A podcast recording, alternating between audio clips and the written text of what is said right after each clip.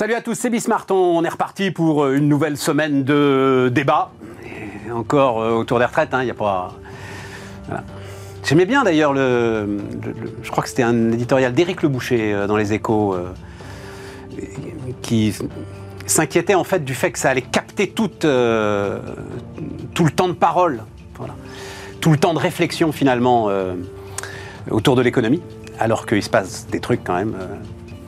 Important, peut-être même plus important que l'idée de savoir si on décale de 62 à 64 ans avec, euh, mais on va en dire un mot, le- le- l'ensemble des, concessions d'ailleurs sans doute, euh, qui vont être faites dans les jours qui viennent.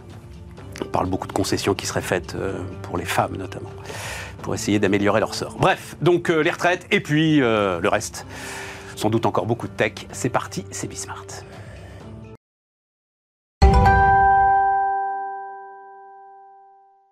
Autour de la table, Julie de la Sablière. Salut euh, Julie, fondatrice de Little Wing. Erwan Tison, salut euh, Erwan, directeur des études de l'Institut Sapiens. Et Mathieu Courtecuisse, salut euh, Mathieu. Salut Stéphane. Le fondateur de SIA Partners.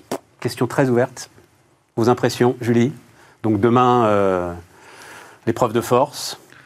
Demain, l'épreuve de force. On lit un peu partout, enfin, l'ambiance médiatique, je vais le dire comme ça, si tu lis le journal, tu regardes la télé, le gouvernement a perdu la main. J'ai l'impression que c'est l'ambiance médiatique.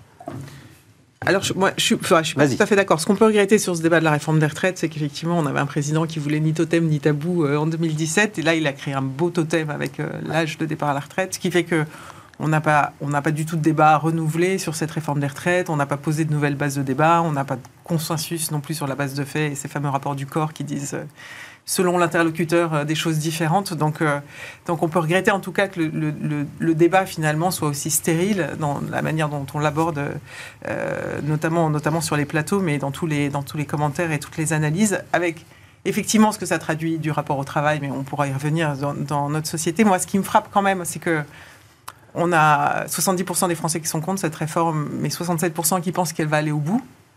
Et que quelque part, ce totem est devenu aussi le, le symbole de la détermination à réformer du gouvernement. Et je trouve que côté syndicat, euh, si le gouvernement est fragilisé, c'est l'évidence, hein, je pense que côté syndicat, on n'est pas. euh, Certes, il y a un front uni, mais les syndicats sont aussi très fragilisés parce que je pense que le bascule du rapport au travail joue aussi sur euh, l'adhésion aux syndicats, joue aussi sur les capacités de mobilisation.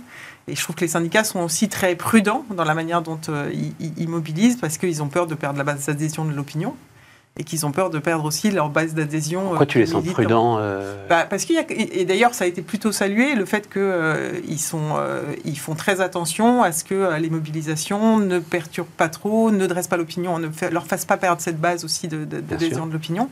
Et je pense qu'il y a encore une inquiétude quand même sur leur capacité à mobiliser. La dernière euh, journée de mobilisation s'est plutôt bien passée. Enfin, plus que bien Euh, passé. Oui, mais, mais, mais je pense qu'il y a une vraie, euh, une vraie inquiétude parce que quand on parle de, effectivement euh, de, de changement du rapport au travail, de grandes flemmes, etc., ça se produit aussi sur les mobilisations. On va y revenir sur le changement du rapport au travail, mais quand tu dis, il est important ce chiffre-là, 70% qui sont contre, 67% qui pensent Ouais. que ça va aller au bout, ça pose un problème démocratique. Et néanmoins, tu avais plus d'un million de personnes dans les rues.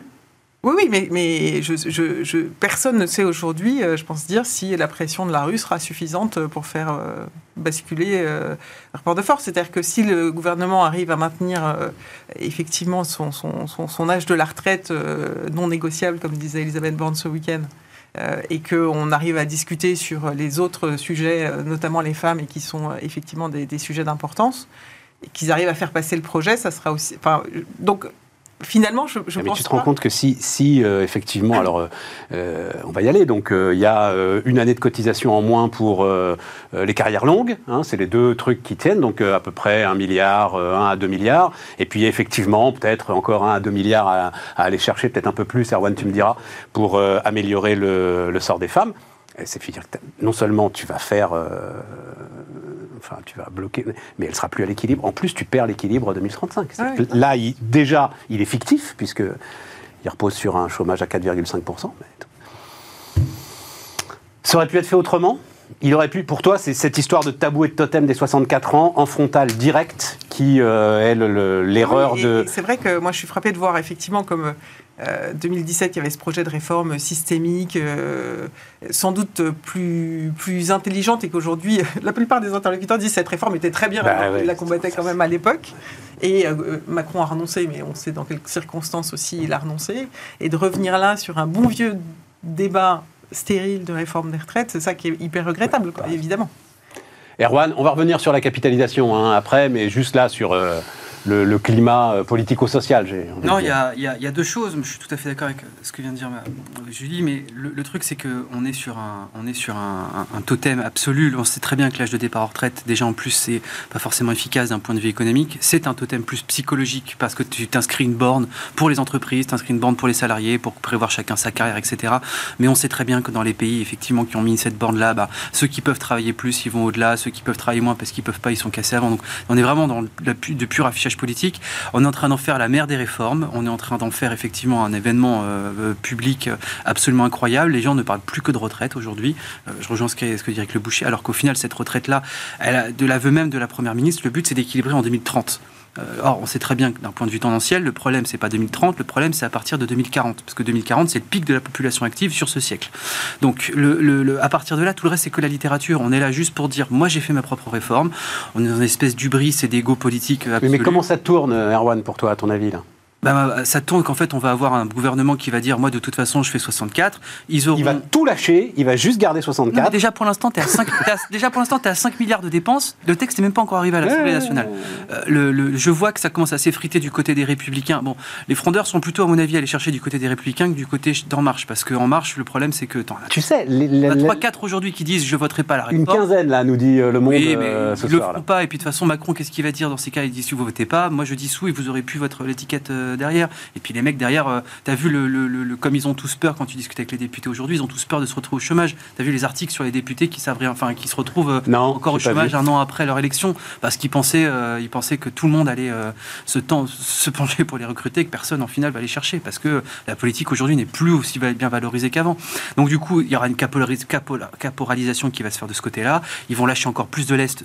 Donc au final, tu devais faire 15 milliards d'économies, 5 milliards de dépenses. Tu vas voir que tu vas arriver à 13 milliards d'économies, 10 de dépenses et qu'en fait, on va avoir l'épaisseur du trait, on va avoir du coup une réforme qui va coûter peut-être plus cher que ce, que qui était prévu initialement, mais euh, on pourra dire le quinquennat continue parce que justement, euh, on, a, euh, on a réformé les retraites. Et c'est que de l'affichage politique, malheureusement. Mathieu? Bah, alors moi, je vais euh, m'exprimer plutôt en tant que euh, responsable syndical. Là, et, ah, du Syntec Du Syntec. T'es sûr que tu t'exprimes en tant que responsable syndical? Oui, oui, tout à fait. Bah, non, mais nous, le risque qu'on voit, c'est surtout qu'il y a une, immense occasion ratée, parce que là, en réalité, il va plus rien se passer sur le sujet des retraites pendant les dix prochaines années, très probablement. Donc, en fait, quel que soit la, finalement le, rendu de cette, de cette réforme. Et on a des doutes sur le fait que la prochaine présidentielle se soit structurée autour de la réforme des retraites. ah, je pense que là, voilà, donc, donc notre craint l'eau froide ou l'eau tiède d'ailleurs? Je ne sais jamais trop. donc nous, notre sujet, c'est d'essayer de travailler sur l'amélioration euh, du texte. Et donc, en fait, euh, au niveau du Syntec, nous, on a deux préoccupations. Euh, d'une part, c'est le maintien de la compétitivité de, la France, parce que le sujet des retraites, c'est un élément majeur de la compétitivité. Et le, deuxième élément, c'est comment on fait en sorte que l'emploi des seniors, il s'améliore. Euh, parce que de fait, euh, France 2030, la relance du nucléaire, on le fera pas sans les seniors, hein, vu la, mm. structuration aujourd'hui euh, du marché de l'emploi et de la formation initiale. Donc, donc on, a, on a soumis un certain nombre de propositions. Et on, discute aujourd'hui avec les parlementaires, principalement de la majorité et, et des républicains, pour bah, pousser. tu veux alors, on va rapidement, parce que voilà, mm. tu veux un espèce de contrat senior, enfin une espèce, pardon, une espèce de contrat senior oui, assez, assez spécifique. C'est-à-dire que, c'est pas assez compliqué comme ça. Non, en fait, il y, a deux ensemble des contrats qui se chevauchent partout dans tous les sens. Là. Non, mais c'est un peu le, fameux débat de la flexibilité, c'est-à-dire qu'en fait, aujourd'hui, embaucher quelqu'un qui a plus de 55 ans pour une entreprise, c'est un risque majeur parce qu'en fait, aujourd'hui, on peut plus euh, lui demander de faire valoir ses droits à la retraite jusqu'à 70 ans. Donc en fait, ça, ça inhibe d'emblée euh, euh, la possibilité de recruter. Donc c'est en gros des contrats de mission en réalité sous un statut de CDI qu'on souhaiterait développer. Et le deuxième aspect, c'est la retraite progressive progressive, euh, qui est un élément, qui est un dispositif qui, qui existe déjà aujourd'hui, mais qui est très, très peu utilisé. Moi, j'en ai un dans, mon, dans, mes effectifs. Honnêtement, c'est extrêmement compliqué à activer. Ouais. Et il y a un enjeu majeur parce que c'est de pouvoir travailler sur des systèmes à la carte. Donc, au-delà du débat un peu factice de euh, durée de cotisation versus euh, l'âge légal, euh, le sujet, c'est ça. Et puis enfin, nous, on a un autre cheval de bataille qui est une réforme majeure de la GERCARCO, avec en réalité ce qui avait été prévu dans la réforme précédente, qui avait été débattue, c'est-à-dire sous la coupe d'Edouard Philippe, en fait, il y avait une diminution du, des cotisations obligatoires à deux passes, c'est-à-dire 80 000 euros en gros de salaire. Et nous, on veut absolument qu'on revienne à ça parce que la spécificité de la France, on a une double spécificité, c'est qu'on a en gros entre 15 et 20 points de moins de seniors qui travaillent. Et aussi, on est les seuls à faire des cotisations obligatoires jusqu'à 320 000 euros euh, par an de rémunération. Elles sont plafonnées beaucoup plus tôt dans les autres pays européens. Euh, alors, dans tous les autres pays, euh, le seul pays qui est au-dessus de 80 000 euros, en fait, c'est la France. Donc, dans tous les autres pays de l'OCDE. Donc, c'est une anomalie majeure qui, grève, en fait, la compétitivité de l'emploi qualifié en France. Et, et ça, et qui nourrit, effectivement, c'est vrai, des excédents importants euh, à la GIRCARCO. Bah, ouais, sachant que ces excédents, on pourrait. Enfin, moi, je considère que à partir du moment où il y a des gens qui gagnent plus de 40, 50 000 euros par an, ils doivent avoir un niveau d'éducation suffisant pour choisir leur support d'épargne. Et en fait, aujourd'hui, on a des dispositifs existants qu'on peut arbitrer. Euh, typiquement, c'est de basculer sur du PERCO. Le PERCO, en fait, c'est une réussite majeure du gouvernement euh, actuel, enfin, dans sa majorité précédente, et qu'en fait, on pourrait totalement le développer en demandant aux entreprises aussi de faire des efforts euh, supérieur pour pouvoir promouvoir ces dispositifs. Et l'architecture est déjà en place en réalité. Donc c'est un jeu de vase communicant euh, pour pas agiter le débat de la capitalisation, mais de dire nous on, a des dispositifs existants. Le gouvernement précédent en fait avait prévu de, de, de, plafonner à 80 000 euros euh, les, cotisations obligatoires. Et nous c'est ce qu'on demande. On demande même en fait de descendre à 40 000. Hein, donc bon voilà. Mais justement, ça ouvre un peu la capitalisation. Parce que Erwan, donc Sapiens, a publié une note qui est intéressante parce que euh, parce qu'elle est parce qu'elle est, elle est crédible. Voilà. Et c'est ça. On entend beaucoup de discours sur la capitalisation. Euh, le problème de la double cotisation n'est réglé par personne. Hein. Mmh. Ben, très très vite, vous le comprenez. Si vous vous mettez à mettre deux systèmes en parallèle. Enfin, c'est évidemment totalement ingérable pour, euh, pour ceux qui subiraient ces doubles cotisations. Et toi, ce que tu dis, c'est une, une petite part finalement de capitalisation au regard du massif qui resterait, euh, qui resterait répartition. Tout à fait. Nous, ce qu'on propose, c'est en sanctuarisant le niveau de dépenses actuel, de profiter du creux démographique que nous, on a estimé à 2028. En fait, tout simplement, le, décès des baby boomers, c'est comme ça, mais c'est pas, c'est la vie. Euh, pour le coup, c'est la mort, mais euh, et, euh, le décès, as en fait, tu as, as conjonction de plusieurs choses. Tu as la montée en charge de Touraine, plus éventuellement la réforme bande, plus le décès des baby boomers, qui fait qu'entre 2028 et 2042, tu as un creux générationnel qui fait que tu auras en tendance moins de retraités que ce que tu avais normalement dans une progression normale. Pour, pour les amis mathématiciens qui nous regarde, en fait, la dérivée seconde est négative à partir de là. Ça ne veut pas dire qu'on baisse les dépenses, ça ne veut pas dire qu'il y a une cagnotte, ça veut dire qu'il y a une tendance qui est à ralentissement. Euh, on a estimé en fait que cette tendance-là, ça permettait de dégager un point de PIB euh, de manière annuelle par rapport à ce que normalement on devrait dépenser dans une sanctuarisation à 14 de, de, dépenses de retraite. Et donc du coup, on s'est dit, si jamais... On... nous dit un point de PIB, ce que ça donne en milliards? C'est 24-25. Voilà. Euh, si jamais on avait si jamais on avait on, ventilé du coup cet argent-là à partir de 2028 jusqu'en 2042 sur un fonds collectif dédié uniquement à la capitalisation, sans y toucher, donc bien sûr, donc en fait tu fais de l'accumulation pendant 14 ans, et bien à partir de 2042, tu peux verser 1310 euros en moyenne à chacun des actifs qui aura cotisé. Par an, hein Par an. Ça fait un 13e mois. Pourquoi on a et donc du coup après donc du coup après tu continues si jamais tu donc 2042 tu arrêtes le, surplus parce qu'il n'y a plus de surplus mais la puissance publique peut dire bah je, je, ventile euh, un, point de répartition vers la CAPI. Pourquoi 2042 Parce que comme j'ai dit à partir de 2040 c'est là où tu as une baisse tendancielle des des, des, des, des, actifs et donc du coup à partir de là et là le corps nous le dit même dans ses estimations les plus euh, fantasques et les plus optimistes qu'en fait tu as une baisse du niveau de vie des retraités de 30% par rapport à celui des actifs. Donc en fait le niveau de vie des retraités à partir de de 2050 va tomber en dessous du niveau de vie des retraités des années 70, donc quand on avait le phénomène des retraités pauvres. Donc en ne touchant pas à la borne au-delà de 2040, ce qu'est en train de faire le gouvernement, on assume le retour des retraités pauvres. Nous, ce fonds-là, c'est 565 milliards d'euros, donc avec un taux de rendement de 5%. 5%, c'est la moitié de ce que font les deux fonds en capitalisation qu'on a aujourd'hui en France, qui sont ceux des pharmaciens et ceux des fonctionnaires. Et je parle même pas du... qui marche très bien. je parle même pas du fonds de retraite, du fonds de réserve des retraites créé par Jospin, qui lui est à 11%. 9%. Le truc des fonctionnaires, c'est 10% par an de rendement? Ils sont, en 2020, ils font 9 pour- 9,8%. Ah, 2020. 2020. Ouais, mais après, c'est tendanciel. Quand tu regardes, on a regardé sur les 15 10 dernières années, ils font, ils font 9,2%, si je dis pas de. Sur les 10 dernières ouais, voilà, c'est ça, années. c'est ça qu'il faut regarder. La Sur les banque- 10 dernières années, 9 Petite parenthèse, la Banque mondiale vient de publier une superbe étude qui montre que de 1901 à 2001, le niveau de rendement annuel moyen des actions au niveau mondial est de 7%. Donc niveau mondial, 7% sur, euh, sur, euh, sur un siècle. Donc euh, nous, on n'est qu'à 5%. Donc on est, on est plus, plus, plus frileux que les hypothèses, certaines hypothèses et que l'observation empirique. Et du coup, en fait, à partir de là, tu peux du coup dégager un fonds de 565 milliards qui finance l'économie française, qui du coup compense la baisse à venir des pensions de retraite et qui surtout profitera à tout le monde. Parce qu'aujourd'hui, la plus grande hypocrisie qu'on a sur la CAPI, c'est que ceux qui sont très riches peuvent faire de la CAPI. Ils achètent de l'immobilier, ils achètent des fonds actions, etc. Mais l'ouvrier à qui on prend, ou l'employé, je ne veux pas faire la lutte des classes, hein, mais le, la, la personne qui a du premier décile, il faut monter au quatrième décile de revenus pour tomber sur une épargne à 4%. Euh, Proportion marginale épargnée, 4%. Donc quatrième décile, 4%. Au-delà, tu es à moins 1, moins 2, voire... euh, Ces gens-là à qui on prend 26% de leur revenu brut tous les mois pour justement financer un système pour des droits auxquels ils n'auront pas droit eux-mêmes parce qu'ils auront 30% de baisse tendancielle par rapport à ceux de la retraite à qui ils financent, on pourrait du coup leur offrir la possibilité de constituer eux-mêmes leur propre capital. Et donc je comprends pas pourquoi. Je dis pas que notre proposition est extraordinaire. C'est grand Stéphane Soumi qui dit qu'elle est intéressante, mais ça nous sonne. Non, qu'elle est crédible. Qu'elle est crédible et intéressante. Mais du coup, ce que, ce que je veux dire, c'est que moi, ce que je comprends pas, c'est que dans ce pays qui, du coup, a à la fois un fort relan pour l'égalité et pour la redistribution, on a là un outil qui peut être fait grâce à la démographie et qui en plus se fait de manière totalement neutre sur les finances publiques, sur le coût du travail et sur le, le- les impôts sur les entreprises, et qui permettrait justement d'activer cette redistribu- redistribution-là, tout en créant un fonds national pour, les, pour notre économie. Allez voir sur le site de l'Institut Sapiens, hein, elle est euh, Elle est totalement libre d'accès. totalement libre d'accès, avec une vision des retraités sur la couverture. On va peut-être pas forcément partager, mais c'est mignon, voilà. C'est le problème des images libres de droit, c'est que y a le- le- On en a déjà parlé ensemble. Problème des images libres de droit. Il il faut utiliser Dali euh, pour le.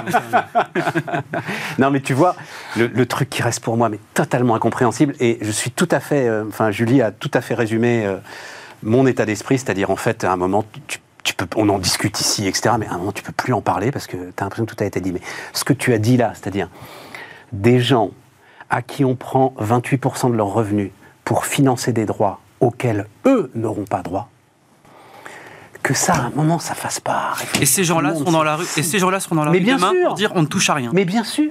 parce que c'est la, la- Alors que c'est pas très compliqué, puis qu'ils le savent, ils voient bien, ils ont leur feuille de paye, enfin c'est clair. Et c'est parce que tu as de la démagogie, parce que le gouvernement. moi, mais je- c'est pas de la. Qu'est-ce que je- Non, mais il y a de la démagogie. Mais de la feuille de paye, il le- chacun il le voit quand même. Tu regardes ta feuille de paye, tu vois bien le brut, le net. En plus maintenant la part patronale, elle est quand même bien affichée. Enfin c'est.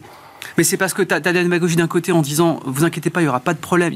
La, baisse des pensions sera pas, il n'y aura pas de problème parce qu'on prendra les 13 milliards. euh, J'ai vu quoi J'ai vu le, le- de levée, de fonds des startups, on va les prendre. On va prendre les, les 12 milliards de dividendes de total. Donc tu as, de la démagogie de ce côté-là. Et tu as une énorme démagogie. Moi j'en veux énormément à la majorité qui a enterré la capitalisation. Quand tu discutes avec eux en off, ils te disent tous la capi c'est la seule solution. On peut pas le dire pourquoi? Parce que l'Élysée nous a ordonné de dire vous parlez pas de capi parce que moi j'ai peur pour la fin de mon mandat. Bah il y a le nouveau héros de la droite libérale, là, David qui. Bah, t'as- euh, T'en as qui trois, t'as David voilà. Lisnard, t'as euh, Jean-Christophe Romantin et t'as Philippe Juvin. C'est les trois seules personnes qui... Moins. Bah, bankable que le premier, quoi. Oui, les deux autres. Voilà. Philippe Juvin, il prépare un projet de loi dessus. euh, Ouais. sur- mais, une- quand tu as des députés qui sont convaincus en off du, du- du- de l'utilité de ce système-là, qui le défendaient même il y, a, il y a six mois, il y a deux ans dans le, dans le projet de loi de 2019, comme euh, il y avait, il y avait un projet de CAPI à partir de trois passes. Ils disaient que c'était fantastique, etc. Et maintenant, parce que Trois passes, il faut expliquer trois passes, hein, trois trois plafonds de sécurité sociale. plafonds de sécurité sociale. voilà. plafond de sécurité sociale. Le problème, c'est que là, aujourd'hui, parce que l'Élysée a dit on parle pas de CAPI, plus personne parle de CAPI. Donc, en fait, là, le système de retraite qui va, être, qui va complètement s'effondrer, on, on assume justement la paupérisation des retraités parce qu'il y a une personne qui a dit moi, je veux pas qu'on m'emmerde sur BlackRock jusqu'à la fin de mon quinquennat. Voilà. Et donc, du coup, voilà ce qu'on en est aujourd'hui. Donc, c'est pour ça qu'il faudrait peut-être un peu plus de courage dans le débat politique aujourd'hui pour assumer les vraies solutions. Non, ce qui est insensé, c'est qu'il y a effectivement, il y a préfond, enfin, il y a la retraite de la fonction publique et la capitalisation pour les fonctionnaires. Mais Il même y a le, le le fonds, euh, je sais plus comment il. Fonds de réserve des retraites. Le fonds de réserve des retraites, etc. Donc en fait, cette, cette réflexion, elle est là et il suffirait de montrer sur la foi de, de l'expérience passée que ça fonctionne. Quoi.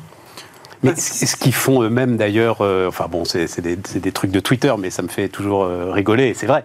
C'est-à-dire que quand euh, les écolos s'insurgent sur les dividendes de Total, la, la réponse est mais, mais prenez-les prenez Vous pouvez en être propriétaire de ces dividendes. En tout cas, Il nous, euh, suffit d'être actionnaire total. En tout cas, nous, au niveau du Syntec, donc on a fait un sondage qu'on va publier cette semaine, euh, qui est centré sur les, les cadres.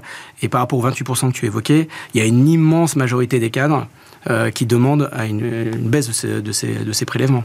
Donc, euh, donc ça, on l'a soumis aussi aux, aux Et députés. pourtant, c'est les grands bataillons de la CFDT qui seront dans la rue demain. euh. Oui, mais c'est aussi ceux qui, qui ont voté pour la majorité actuelle.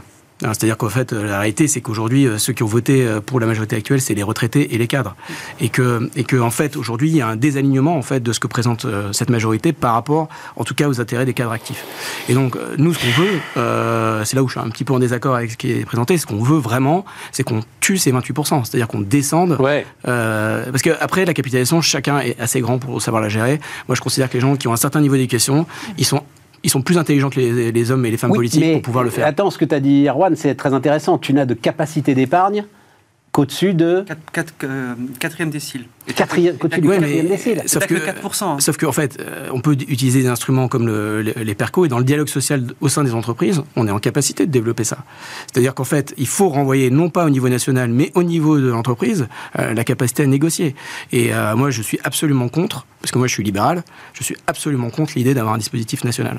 Donc il faut que ça soit dans le dialogue social et au niveau des entreprises qu'on gère. Charge imposer aux entreprises d'ouvrir euh, une négociation sur, euh, sur ce sujet-là. Oui, parce que euh, le dispositif national, il y aura toujours la tentation d'aller Exactement. puiser dedans ce que Ah l'histoire nous, justement, ce que l'histoire nous, rend- nous apprend. Vas-y, vas-y, là-dessus, après là-dessus, mais le, Non, non, mais nous, c'est ce bien, qu'on dit, moi, ça m'intéresse, hein. On, le, on sanctuarise deux choses. Premièrement, tu mets dans la Constitution, comme ça est fait par exemple pour le, le, FRR, euh, le fait de enfin, c'était normalement prévu par Jospin de, de- de faire en sorte que les sommes ne sont allouées uniquement au financement des retraites, et tu le fais financer, tu le fais copiloter par les partenaires sociaux et géré par un consortium, donc BPI, Caisse des dépôts, consortium d'assureurs et de banquiers privés, et qui du coup sont les seuls maîtres de, de- de ventilation de ce truc-là. Jospin, quand il crée le fonds de réserve des retraites en 2001, si je dis pas de bêtises, euh, il- au début, il le dote de 50 milliards et euh, le but, c'est qu'il arrive à 500 milliards à horizon 2015-2020 pour financer justement la baisse démographique. Le problème, c'est que tous les surplus chaque année sont servis à financer la CADES, donc du coup, tu n'as plus de renouvellement du capital.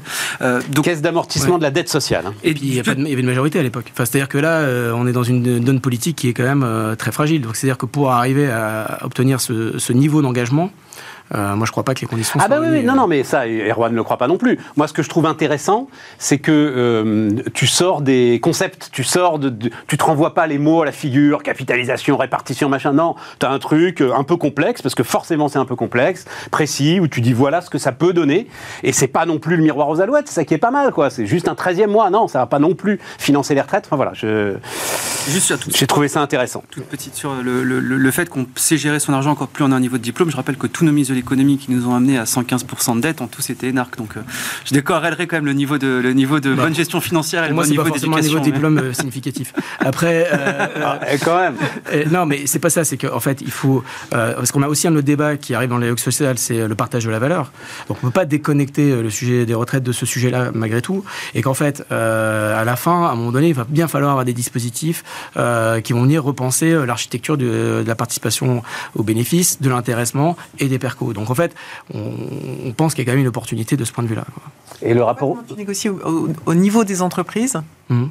Euh, sur le PERCO, ça veut dire que tu vas négocier avec tes salariés. Oui, Est-ce que tu es euh, capable- donc, euh, ils paieraient moins de cotisations, euh, typiquement pour la retraite, si jamais ils, sub- ils- ils souscrivaient. Bah, à partir du moment où on baisse, on baisse la, ba- la base des cotisations en retraite, euh, ça fait euh, il y a une question d'arbitrage. Est-ce que ça rentre dans du salaire net euh, pour les pour les salariés ou est-ce que on préempte euh, l'augmentation du salaire net et on le positionne dans du perco qui est défiscalisé quoi. Et donc ça, ça peut tout à fait euh, se faire au niveau du dialogue social dans Avec l'entreprise. abondement de l'entreprise. Exactement. Ouais. Mais Et c'est ce qui tu- se fait dans pas mal de boîtes. hein. Ouais. Et aujourd'hui, on en a quand même 6 millions. Hein. Aujourd'hui, des percos, c'est quand même le succès majeur en fait de, euh, de ce qui s'est passé sur les dernières années avec la loi Pacte. Et, euh, et donc, euh, malheureusement, euh, les dispositifs, on a aussi testé dans notre sondage, euh, restent insuffisamment connus et surtout des chefs d'entreprise. Euh, mais l'effort en réalité euh, se fait à architecture constante. Il n'y a pas grand-chose à faire. Euh, c'est juste une question de, de, de jeu de vase commune. Mais ça suppose d'avoir quand même une grosse boîte, ça suppose d'avoir une masse de salariés qui rendent ton fonds à peu près. Euh, Non, parce que tu euh, as des cohérent. percos, non, non, as des percos euh, qui sont accessibles et distribués à coût euh, marginal très faible. C'est- plutôt pour des boîtes qui- où il y a au moins 20 personnes. Voilà. Mais euh, à partir de là, euh, ça couvre quand même pas mal de gens. Regardez. le, le- le rapport Et- au et travail. dispositif de partage Et- de la valeur, etc. Et c'est ce qui se passe que- en Allemagne. En fait, nous, ce qu'on demande, c'est juste un alignement de sur ce C'est qui se passe en pas Allemagne. euh, partage de la valeur, là, c'est pas pareil. Non, non, mais je, je fais le parallèle parce que, parce que moi, je, je, je vois beaucoup entre le, tout ce qu'on nous dit comme facile euh, et voilà, tellement accessible et que tous les dispositifs existent et qu'il suffit de les utiliser, etc. Je constate juste à mon échelle que c'est en fait quand même super complexe et super complexe d'être bien accompagné pour les mettre en place. euh, voilà, et on n'a pas. Enfin, c'est- je trouve que c'est pas si simple quand on est euh, à l'échelle d'une petite entreprise, quoi. Quand même. Je vais te présenter Jérôme Dédéian, euh, Mm. ma chère Julie, tu vas voir. Oui. Je connais, je connais, je connais. Euh, Je, tout. je- je avec pense que c'est euh, plus intelligent de rendre ça obligatoire dans la discussion dans l'entreprise que Mm. de mettre en, en place un index euh, sur les seniors, à titre personnel. Ah ouais, sans doute. Le- le- la grande flemme française, là, c'est vrai que j'avais mis en illustration, euh, je lisais euh, ce que disait Gilles Berset euh, ce week-end dans, dans le Figaro. Tu, je sais que tu fais beaucoup d'études, euh, Julie, ouais. à droite à gauche sur le rapport au travail, euh, Au travail, mais c'est travaille vrai beaucoup sur les RH. a- À chaque fois qu'on a ce, ce- ce sujet euh, réforme des retraites, c'est vrai qu'on se rend compte à quel point le, le travail est tripalium et torture dans notre pays et qu'en fait on travaillerait toute notre vie que pour arriver à la retraite, comme si c'était la finalité ultime de l'existence. Et, et c'est quand même voilà, très frappant parce que c'est un débat qui renvoie tout de suite à condamner en bonne santé, euh, la vie de la mort et, et à quel point c'est existentiel. Mais, pour mais- ceux mais qui- on est sûr qu'il y a ce une majorité de gens qui travaillent aujourd'hui qui jugent que c'est une souffrance. Enfin, Écoute, moi, tous les baromètres que je lis depuis euh, des mois me disent le contraire et me disent même très largement le contraire quand c'est des baromètres euh, dans des catégories, tu vois, bien spécifiques. Bah, il y a ce, ce Donc, dernier euh, sondage qui disait qu'en 90, 60% des gens pensaient que le travail était très important dans leur vie et qu'on est tombé à 20%. Ah, mais c'est deux choses différentes. Donc c'est Deux choses différentes. Que tu aies gagné une ouverture d'esprit qui fasse que le travail est moins important de rien, mais que ce soit une souffrance d'aller travailler, c'est deux choses différentes, je trouve. Alors, Je- la, je sais la- pas. la souffrance, tu as aussi beaucoup d'éléments qui te montrent que euh, voilà, c'est elle, elle, elle augmente, elle est aussi peut-être mieux diagnostiquée, mieux mesurée. euh, qui est le cas euh, burn-out, les pertes de sang. Enfin, tu, tu vois bien quand même que leur rapport au travail est, est modifié et que Covid a encore euh, accentué le trait euh, assez fortement dans, dans- dans ce pays. Quoi. Et donc, on va avoir. Enfin, c'est là où c'est intéressant d'ailleurs quelque part de dire de redemander euh, et le, Bruno Le Maire dans le JDD euh, qui reprenait la fin du quoi qu'il en coûte et on va faire des revues de dépenses beaucoup plus précises, etc. C'est incroyable. Une revue de dépenses. Ça manquait, en fait. Oui. C'est-à-dire qu'il serait temps. Oh, mais on en a fait 25, on en fait 25 par an. Non, mais je pense qu'il y a un enjeu de, de, de- enfin, que le gouvernement. J'ai l'impression que le gouvernement se dit euh, dans une espèce de, de, de travail de, il faut remettre la France au travail, quoi. Voilà. Dans cette idée de changer un peu la, la mentalité par rapport au travail, ce qui me semble une, une tâche complexe.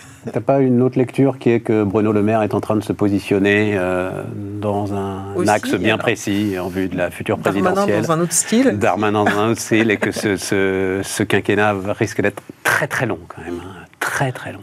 Il est très assez long, on en a déjà parlé. Ouais, oui. on en a déjà parlé, absolument. Il laissera plus de place aux entreprises.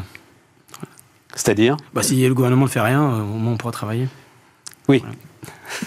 Mais c'était une des hypothèses d'ailleurs euh, juste après la présidentielle. Et puis en fait, euh, non, ils n'y arrivent pas. Euh, on marque une pause.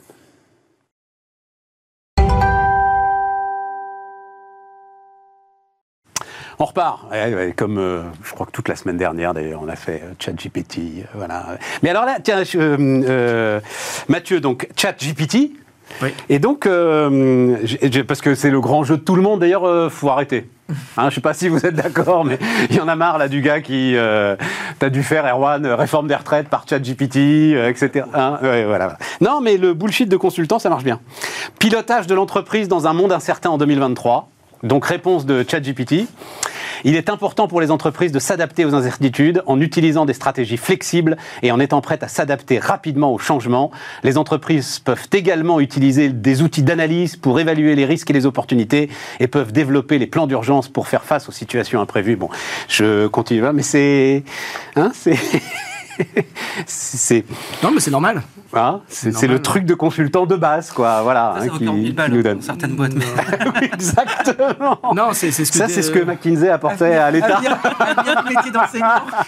Je me prononcerai pas là-dessus. Mais, mais- mais- non, non, je crois qu'en fait, c'est euh, c'est- c'est juste un rendu d'une d'une intelli- intelligence artificielle générale. Oui, absolument. Et euh, ce qui est intéressant là maintenant, ce qui s'ouvre, euh, c'est l'ère de la post-création. C'est-à-dire qu'en fait, euh, ChatGPT, ça va être une, comme la calculatrice quand tu fais des, euh, des mathématiques. D'accord Donc, euh, c'est un instrument qui va venir euh, t'aider à prémâcher un certain nombre euh, d'éléments, mais surtout, le vrai sujet, c'est euh, le combat entre le small data versus le big data. Parce qu'en fait, euh, ChatGPT, comme tous les large AI models, il, re- il repose sur euh, de la big data et énormément d'informations, mais qui ne sont pas très spécialisées. Et donc, le problème, c'est que pour faire tourner ces modèles, y compris dans un contexte privé, bah, il faut aussi du volume d'informations. Donc, typiquement, donc moi, je travaille depuis, le concept, depuis six ans sur le concept de robot consultant, donc j'ai pas de problème à imaginer qu'on peut robotiser une partie du travail du consultant en réalité pour l'augmenter. Ah, je savais pas ça. Donc c'est ce que j'ai appelé le consulting 4.0. Donc on travaille depuis euh, très très longtemps là-dessus. Et nous en réalité, euh, euh, donc, en étant 3000 personnes au sein de mon, mon cabinet, on produit 60 à 70 000 documents valables par an sur lesquels on peut, on peut les faire travailler sur des, des modèles de cette nature-là. Donc là, on commence à rentrer sur du small data qui est intéressant et qui peut venir s'appuyer sur une architecture générale. D'accord? La difficulté, c'est... Attends, attends, pour bien comprendre, c'est-à-dire, tu dis que ton, tes, modèles moulinent en fait tes 70 000 rapports pour donner une sorte d'architecture de base, et ensuite le boulot du consultant, ça va être Oui, bah, ça, de ça prendre cette architecture de base exemple, pour faire euh, du fine-tuning. Exemple très concret, quand, je ne sais pas si vous utilisez Gmail, mais quand tu utilises Gmail, euh, il commence à rédiger à, la- à l'avance. euh, il fait de ce qu'on appelle, c'est une fonction qui s'appelle euh, l'auto-completion, qui, est une- vrai. qui est euh, une des fonctionnalités du NLP. Et ben, euh, pour les consultants, ça veut dire qu'il va te préparer ton slide. Tu commences ton slide. Et il va commencer à te, te suggérer un certain nombre de choses. Donc pour que tu fasses ça, il faut que tu aies ingéré énormément de slides euh, pour qu'ils puissent te proposer euh, quelque chose de, de pertinent. La difficulté qu'on a, nous, euh, c'est qu'en réalité, on ne possède pas toujours la propriété intellectuelle de nos, nos propres slides. C'est-à-dire qu'en fait, on les vend à nos, à nos clients. Je comprends. Et donc, on n'a pas forcément le droit de l'utiliser dans un modèle euh, général. Le deuxième élément, c'est qu'il faut que ça soit hermétique. C'est-à-dire que j'ai pas envie que mes concurrents euh, ils puissent accéder à moi euh, l'intelligence que j'ai accumulée euh, chez moi. Mais le premier élément, c'est que par rapport à ça, donc nous, on a suffisamment de volume, mais évidemment, il y a plein de cabinets de conseil euh, qui n'ont pas du tout ce volume. C'est la même chose pour les avocats. Euh, on pourrait prendre un autre exemple sur les cabinets d'avocats. Donc ça, ça va amener une consolidation assez importante euh, Du secteur. du secteur parce que euh, évidemment, pour donner un exemple concret, aujourd'hui ça peut nous prendre plusieurs jours pour faire une proposition commerciale, là en fait, ça, ça peut nous coûter si c'est bien fait entre 3 et 5 euros pour préparer une proposition commerciale. Donc évidemment, par rapport à plusieurs jours de consultants pour préparer Ouais, une proposition, euh, c'est quelque chose de majeur. Donc ça veut dire que ça va évincer ceux qui n'auront pas euh, la masse de documentation. Donc euh, ça illustre en fait euh, que sur un certain nombre de métiers en fait de l'entreprise, que ce soit euh, le service client, que ce soit les services légaux, que ce soit tout ce qui est métier qui repose sur la génération de texte, eh bien, euh, il y a des gains de productivité qui sont absolument euh, importants, mais qui vont être aussi décisifs dans des avantages compétitifs. Donc voilà, on bosse dessus nous depuis des années. Euh, il y a plusieurs modèles qui sont en concurrence, il n'y a pas que ChatGPT. Euh, la difficulté pour les autres fournisseurs de modèles, eh bien, c'est qu'en fait aujourd'hui, euh, euh, c'est le niveau de précision. de ces mo- euh, parce, que, là, a priori, la question que tu as posée, elle, elle a à peu près répondu correctement, disons. Euh, disons, elle est très banale. Ouais, allez, mais- attends, non. mais il n'y a pas d'erreur. C'est-à-dire qu'en fait, Il n'y a pas d'erreur. le, pas problème, c'est, c'est, euh, J'en aurai une demain, je vous le dis tout de suite, sur euh, l'économie en 2023. il y a une deuxième problématique, c'est qu'on perd les sources. C'est-à-dire que Ouais, on la- perd le principe, le principe de, de ces modèles-là, c'est que si tu dis voilà, je veux le nombre de, de kilomètres de TGV installés dans le monde entier, donc si tu peux le faire, tu, il va te le sortir, mais tu ne sais pas d'où ça vient. Mm. Et ça, euh, c'est le principe même de la construction de ces modèles mathématiques, c'est que tu perds la source. Et donc euh, ça, dans les métiers de journaliste, dans les métiers de consultant, euh, dans les métiers euh, du legal, Tellement etc. longtemps qu'ils ont perdu la source, les journalistes, mon ami. Je, tu je te laisse t'exprimer là-dessus. Ah ouais, non, non, mais, Mais- ça- ça m'intéresse mais- beaucoup que tu dis ça parce que c'est le cœur du malheur, enfin, Ouais. de, la, de la crise du journalisme. Tout cas, nous, en tant que consultants, on ne peut pas se permettre de perdre les sources. Exactement. Et, et en fait, donc ça, c'est une difficulté majeure par rapport à, à- au déploiement de ces, modèles-là. Et euh, évidemment, les, les grands euh, qui ont investi euh, des, beaucoup plus que ChatGPT, enfin que OpenAI, qui sont Google ou Meta, ils ont un souci, c'est qu'ils ont des milliards de clients et que délivrer des choses qui ont un, déficit de précision euh, peut générer des responsabilités euh, euh, légales et des, et des litiges judiciaires extrêmement importants. Donc là, aujourd'hui, ça va être intéressant de voir finalement comment on va passer de la, la phase de prototypage à des produits réellement Ouais. finis, sécurisés. Ouais, je, je, vous enfin, je sais pas si vous regardez les, les réseaux sociaux, vous avez peut-être beaucoup mieux à faire d'ailleurs. Euh, mais c'est vrai qu'il y a eu un jeu notamment autour des œufs et des œufs de vache, des œufs de chevaux, etc. où ChatGPT est complètement perdu. Et euh, effectivement, Google, Meta peuvent pas se permettre euh, de, de jouer comme ça euh, avec, euh, avec le réel. Là, en fait, Oui. ça fait rire tout le monde, ça n'inquiète personne, et, c'est la, la grande différence. Et puis Meta avait mis à disposition un, un de ses modèles qui s'appelle Pierre, et il y a eu des gens, enfin qui s'appelait le Blenderbot, et qui euh, des gens qui l'ont utilisé à des fins non éthiques.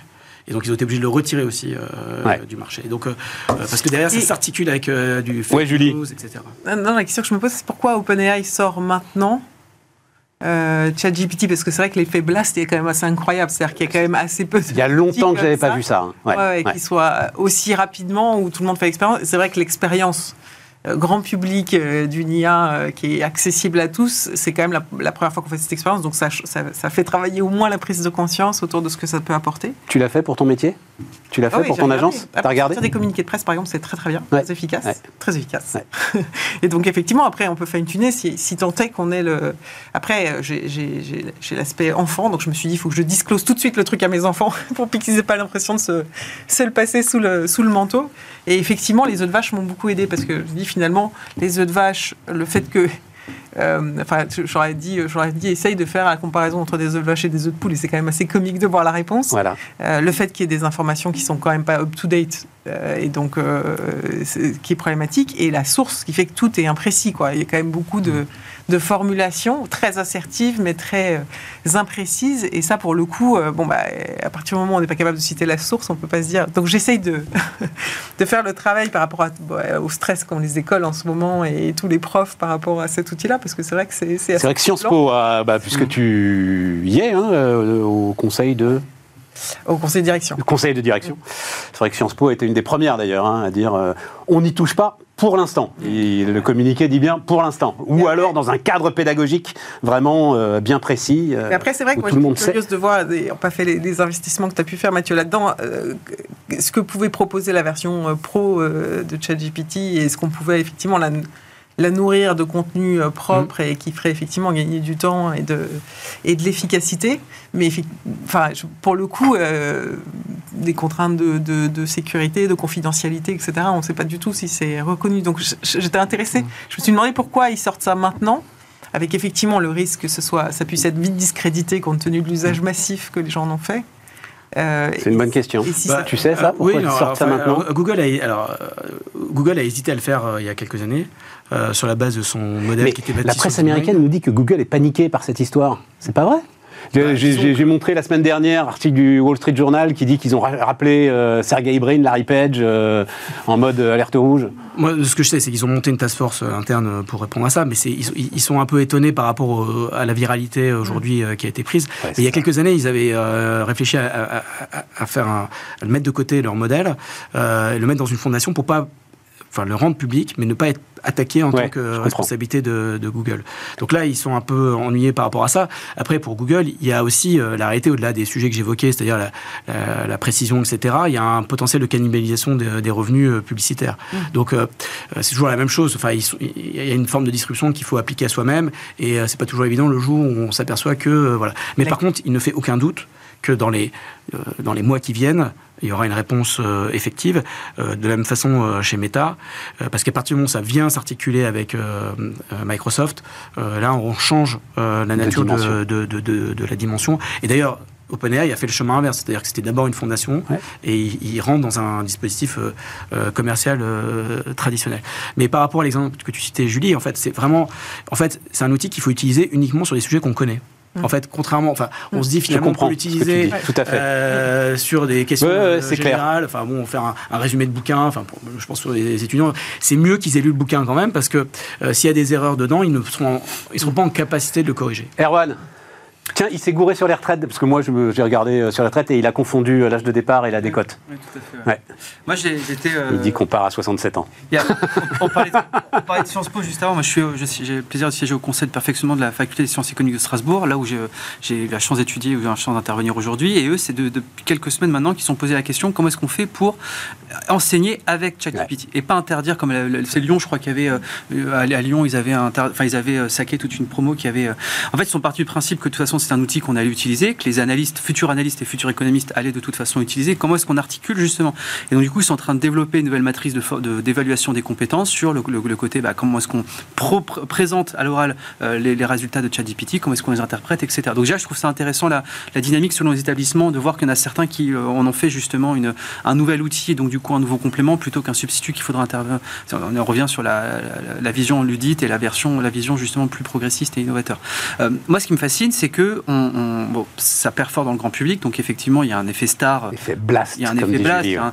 Oui, c'est l'effet winner takes all qui va arriver. Donc du coup, maintenant, un, robot, euh, un, chat, un robot opérationnel comme ça, on, parlera de, de, chat GPT. Donc du coup, ça deviendra un nom commun. Ce qui m'étonne, c'est que du coup, il n'y a pas de réflexion derrière sur la plupart des, métiers que ça peut vouloir euh, justement transformer. Moi, ça fait six. Je veux dire, d'un oh, point de vue on en parle beaucoup quand même. Bah, excuse-moi, non, excuse-moi, non. Quand tu discutes avec l'éducation nationale, t'as pas de, à part quelques exemples que tu viens de citer dans, pour certains masters, les professeurs des écoles, il n'y a aucune, euh, aucune réflexion. Mais c'est un peu tôt. Euh, ah oui, non, Erwan, c'est un bah, peu bah tôt. je suis pas d'accord avec toi. Je suis pas d'accord avec toi. Si tu le prends pas au Ça émerge, ils pensent tous qu'à ça. Enfin, euh, on en a discuté déjà autour de cette table. Bah, Clément Aura, qui bosse à Sciences Po, il nous disait des choses très intéressantes d'ailleurs. Je parle des professeurs des écoles. Aujourd'hui, quand tu vas dans un SP, quand tu vas justement dans un master MEF, les mecs ne parlent absolument pas de ces outils conversationnels là. Mais oui, mais il y y a Quoi, il y, a, un mois, deux mois qu'on en parle mais ça, vient de perforer dans le grand public. Ça fait combien de temps que ça existe, ce genre de, de processus-là Ouais, mais pour en avoir. Alors, je vais te dire très franchement, j'en avais pas la conscience, moi.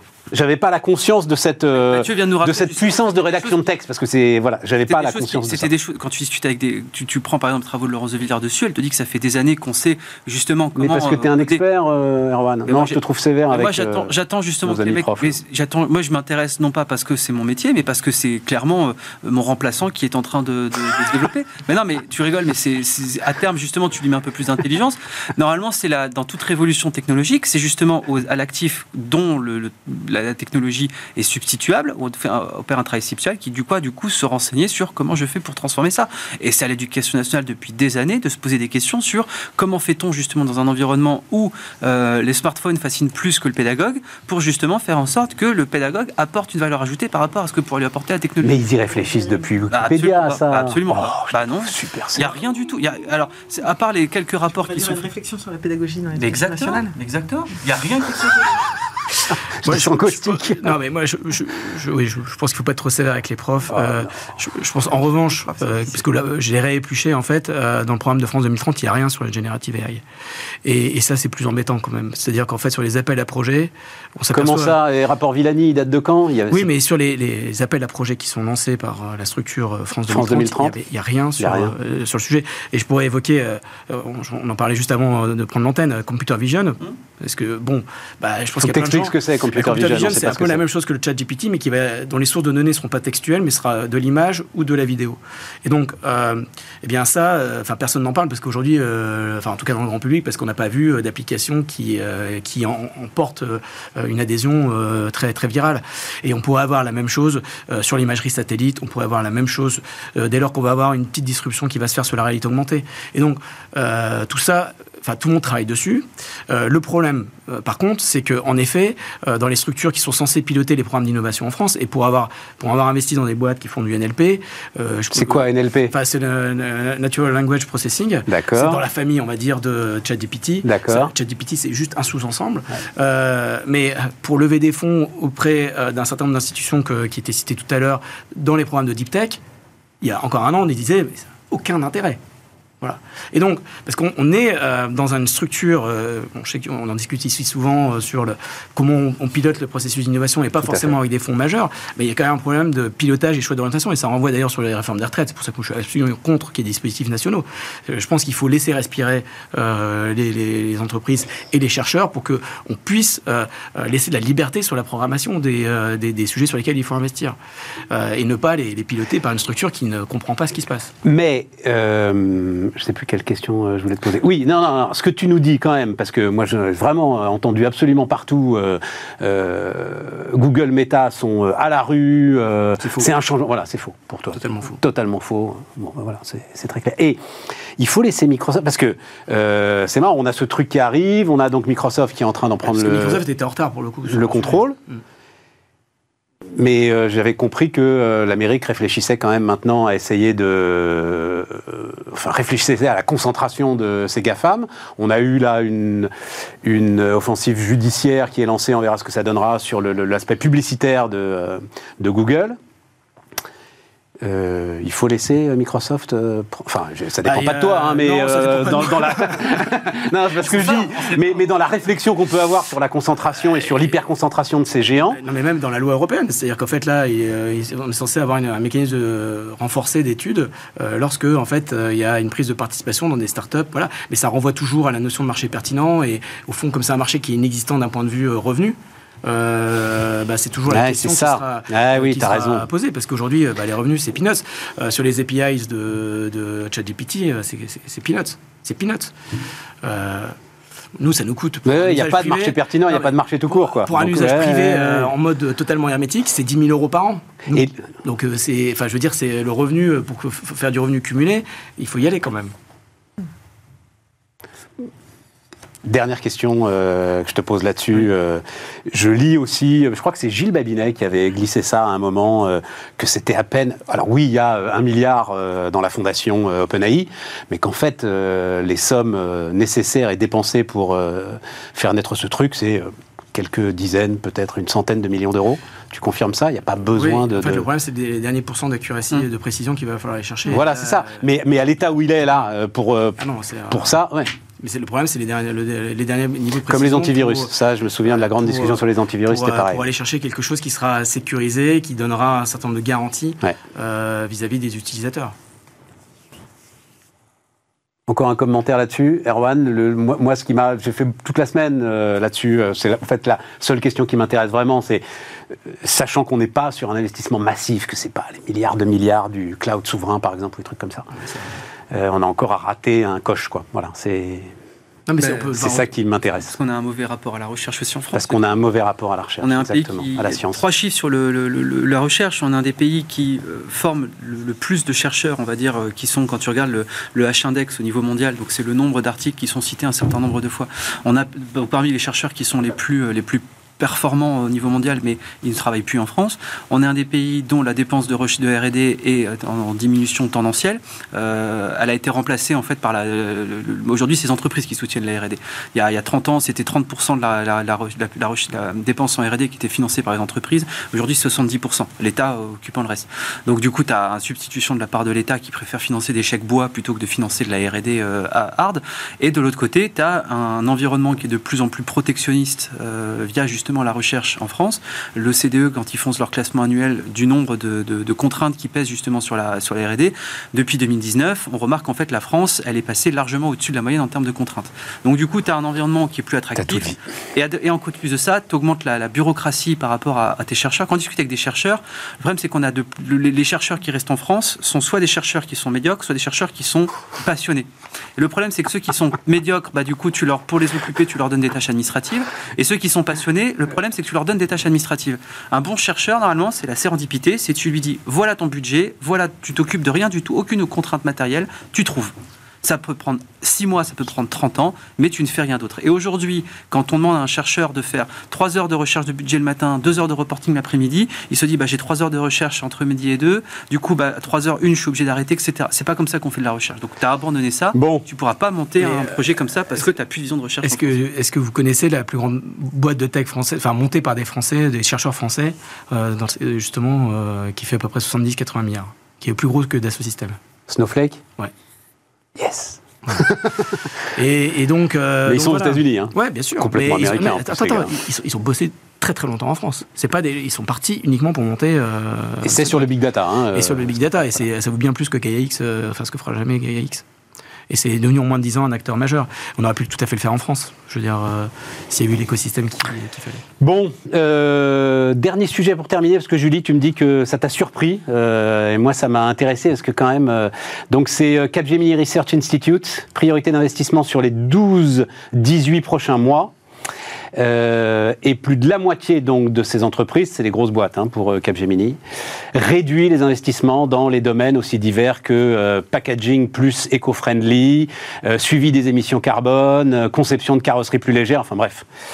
les, les, les investissements lourds RSE sont en réduction. Oui, ce qui, m'a interpellé parce que. enfin, Attends, juste encore un truc. 74% des dirigeants indiquent que la demande à l'égard de ces produits et services durables a diminué et que beaucoup de clients ne souhaitent pas payer davantage pour ces produits dans le contexte macro actuel.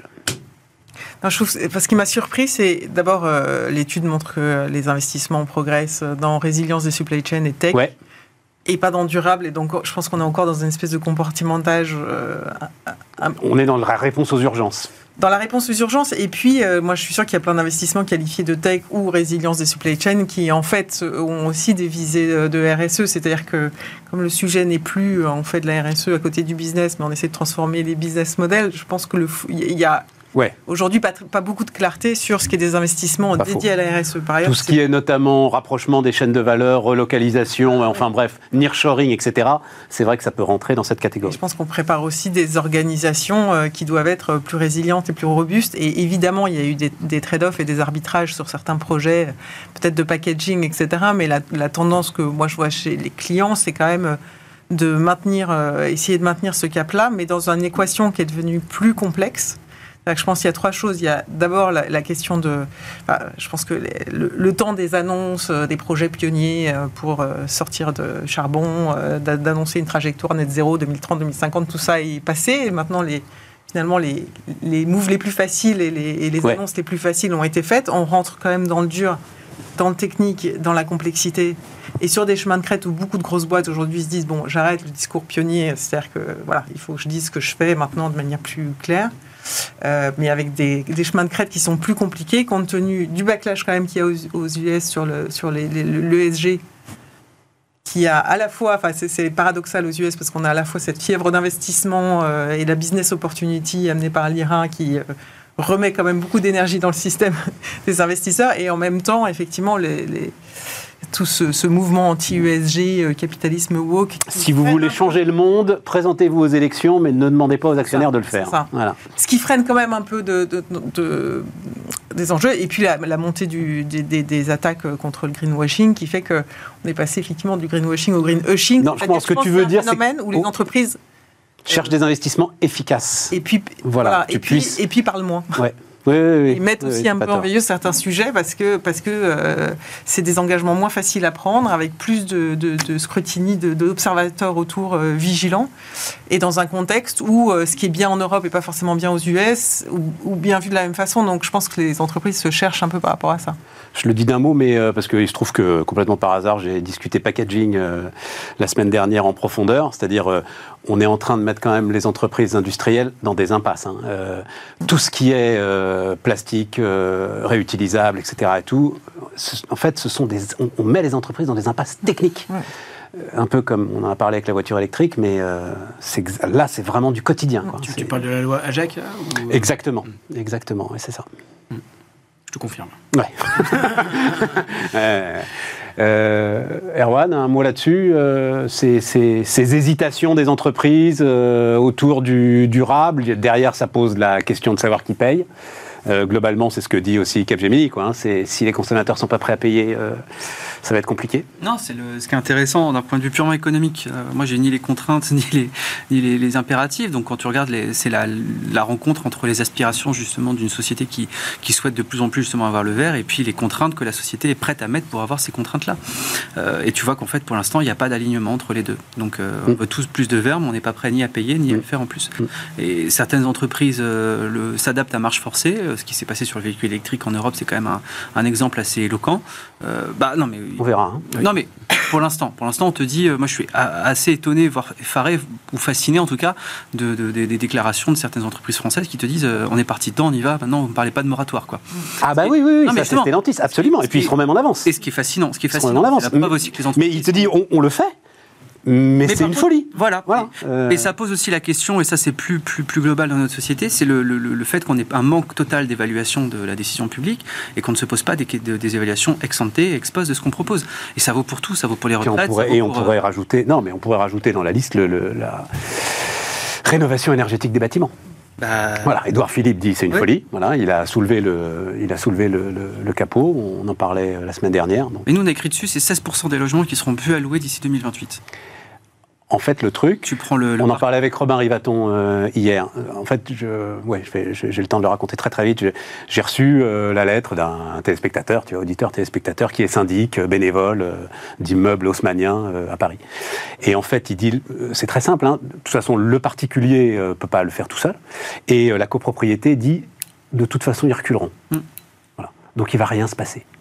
Et, et là aussi, on met les gens dans une impasse Attentisme total. totale. Mais le, le, le Un mot là-dessus euh, Oui, bah, non, mais euh, ce, qui, ce qui ressort de l'étude, moi, c'est ce que je vois plutôt sur le terrain. C'est-à-dire, euh, alors d'abord, c'est le EG est en ce moment une victime collatérale de l'inflation, quoi, très concrètement. Derrière, il y a une instabilité des normes. avec un enchevêtrement entre les appros, les référentiels US, européens et volontaires autour de euh, ce qu'on appelle le SBTI et qui rend les, les choses euh, extrêmement euh, difficiles aujourd'hui avec en réalité un sentiment des consommateurs qui est plus que mitigé par rapport à, à ça. Donc en fait, on est dans une, un enfin, une certaine complexité d'action aujourd'hui, mais ça va repartir, je pense. Euh, Tu crois que c'est purement conjoncturel bah, que- C'est-à-dire qu'en fait, dès que l'inflation va baisser, ça va se substituer, enfin, ça sera substitué avec de la greenflation. Donc, je ne sais pas dire quand est-ce que l'inflation va va prendre un chemin euh, plus raisonnable, mais euh, je pense qu'il y y a un lien assez, assez direct avec, euh, avec ça. Je pense aujourd'hui qu'effectivement, les directions générales sont face à une vraie complexité sur les Sur les arbitrages. sur les arbitrages et que voilà. C'est le côté empirique, peut-être qu'il nous. Quand tu auras de la flotte jusqu'à quand tu auras les pieds dans l'eau à Morlaix, peut-être que là, les gens se diront. euh, C'est ce que dit Jean Covici. Il dit quand la forêt de Fontainebleau euh, prendra feu, mais lui, sa conclusion, c'est pas la tienne. Sa conclusion, c'est que tu auras un pouvoir dictatorial qui s'installera et qui dira maintenant, ça va être comme ça, même tout le monde à pied, tout le monde à vélo. C'est l'équivalent du FMI pour euh, tes finances publiques, quoi. Quand tu gères mal tes finances publiques, le FMI arrive. Quand tu gères mal. Ce sera un peu plus dur quand même. Ah bah, ça Enfin, sera j'en moins rien, réglé. mais- tu, peux moins, tu peux moins négocier avec les événements climatiques. Tu peux moins négocier avec le feu dans la forêt de Fontainebleau. Ça devrait pas nous faire rire. Oui, j'ai mis, euh, vous voyez sur l'écran retour sur Tesla, et on n'a pas parlé de Tesla, bah non, voilà, on n'a pas le temps. Euh, et on en parle, c'est quand même, hein, c'est dommage. Bah ouais, mais on en reparlera, mais toi, t'inquiète. Ça, on a fait une heure sans Elon Musk euh, avec toi, on sait. C'est moche. L'admiration que tu lui portes. On sait l'admiration que tu lui portes. Euh, merci, euh, chers amis. Et donc, euh, bah, demain, euh, on parlera d'automobile. Et puis euh, demain, on fera de la macro aussi. Tiens, Denis Ferrand, par exemple, sera avec nous. Le rapport de Rex et Code sur la compétitivité. Voilà. Encore de quoi boire un coup pour se remonter le moral. Ce sera donc demain, à demain, sur Bismart.